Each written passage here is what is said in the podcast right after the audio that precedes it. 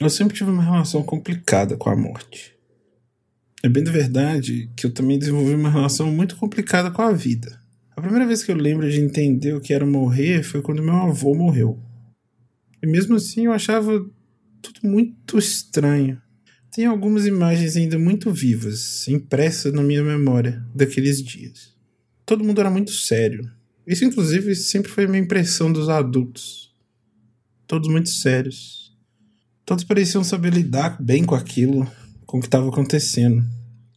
Entendia que minha mãe e minhas tias estavam muito tristes. Uma imagem que fica é uma das minhas tias chegando no velório, cumprimentando as pessoas de forma normal, sorrindo. Ela se aproxima do caixão, pede licença, se ajoelha ao lado do caixão e, como se tivesse apertado um botão, ela começa a chorar e começa a gritar: Pai, pai, pai.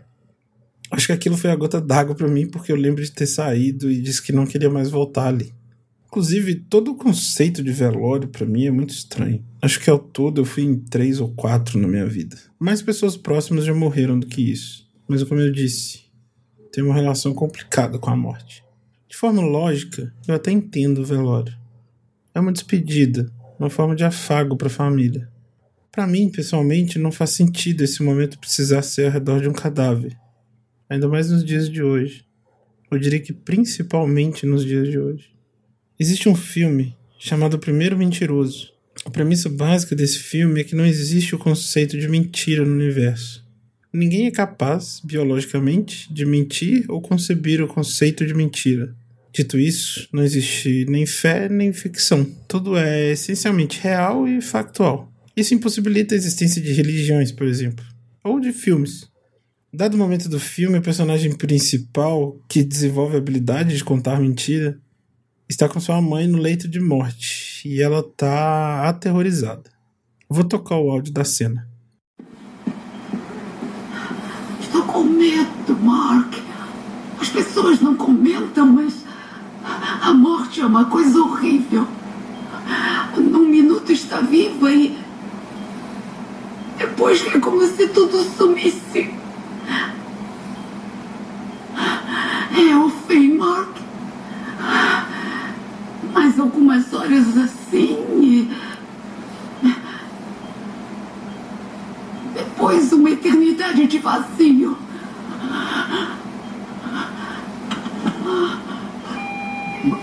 Enfermeira.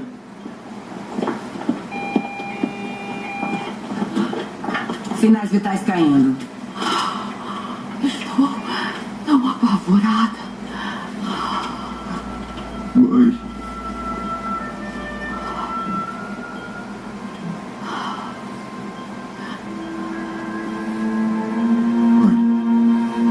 Escuta aqui. Bastante atenção. Está enganada a respeito do que há depois da morte. Não é uma eternidade de vazio. Você visita seus lugares favoritos no mundo. E todo mundo que a senhora já gostou vai estar lá. Vai voltar a ser jovem. Vai correr e pular como costumava. E dançar. A senhora dançava.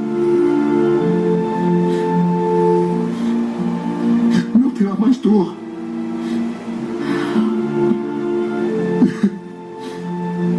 Só amor. Felicidade. E todos ganham uma mansão. E dura para toda a eternidade. Uma eternidade, mano.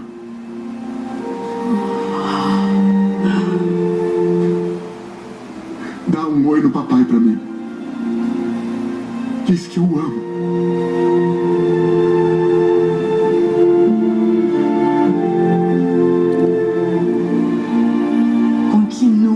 Que mais acontece? Eu vou ver minha mãe outra vez quando eu morrer. Conta mais pra gente, por favor.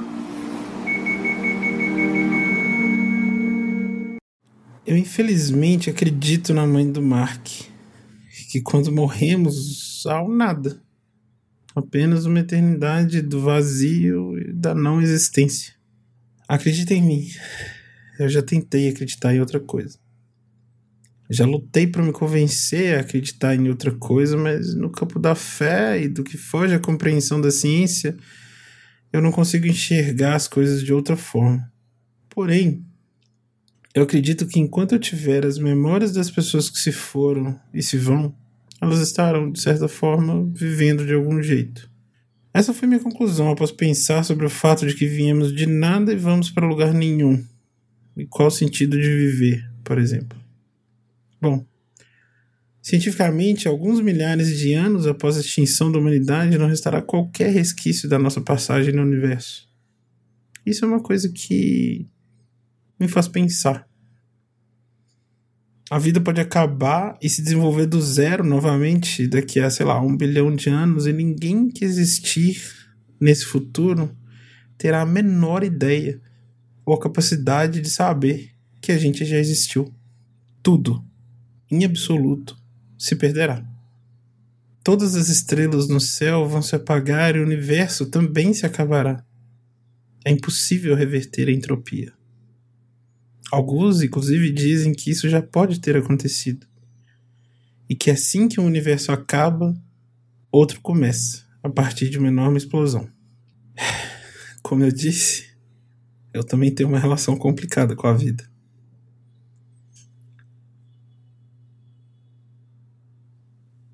Outro dia eu perdi um amigo. Foi a segunda pessoa com quem tive uma grande amizade que morreu. O outro havia sido há alguns anos atrás, amigo de infância. Foi desviar de um cachorro na estrada, capotou o carro e faleceu. Não fui no velório, mas chorei muito. Foi a primeira vez que experimentei isso de chorar do nada, sem conseguir controlar, sem aviso.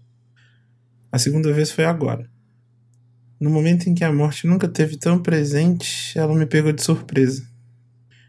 Ele foi internado, estava mal, no outro dia melhorou, no outro dia piorou, e logo depois se foi. Eu conheci o Laranja quando fomos colegas de trabalho. Depois dividimos apartamento por um ano. E nos últimos meses ele era colega de trabalho da minha esposa. Ricardo. Por um momento eu até esqueci como ele se chama. Chamava.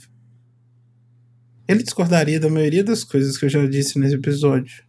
Consigo ver ele olhando para mim com cara de reprovação, uma respirada profunda e um.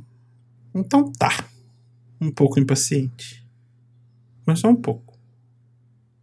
Se tem uma coisa que eu aprendi e sigo aprendendo com ele, é que as pessoas são diferentes. E tudo bem. Que é ok ser diferente. Que não precisamos convencer as pessoas e se elas quiserem encher o saco, problema delas. Mas é preciso entender o outro lado, os porquês. Ele me ajudou a enxergar as pessoas e seus motivos, muito mais que olhar as pessoas e julgar suas ações. Tinha outra coisa que ele me falava sempre, que foi o que me ajudou quando nessa casa que eu moro, por dias seguidos a gente só conseguia chorar, do nada, sem aviso.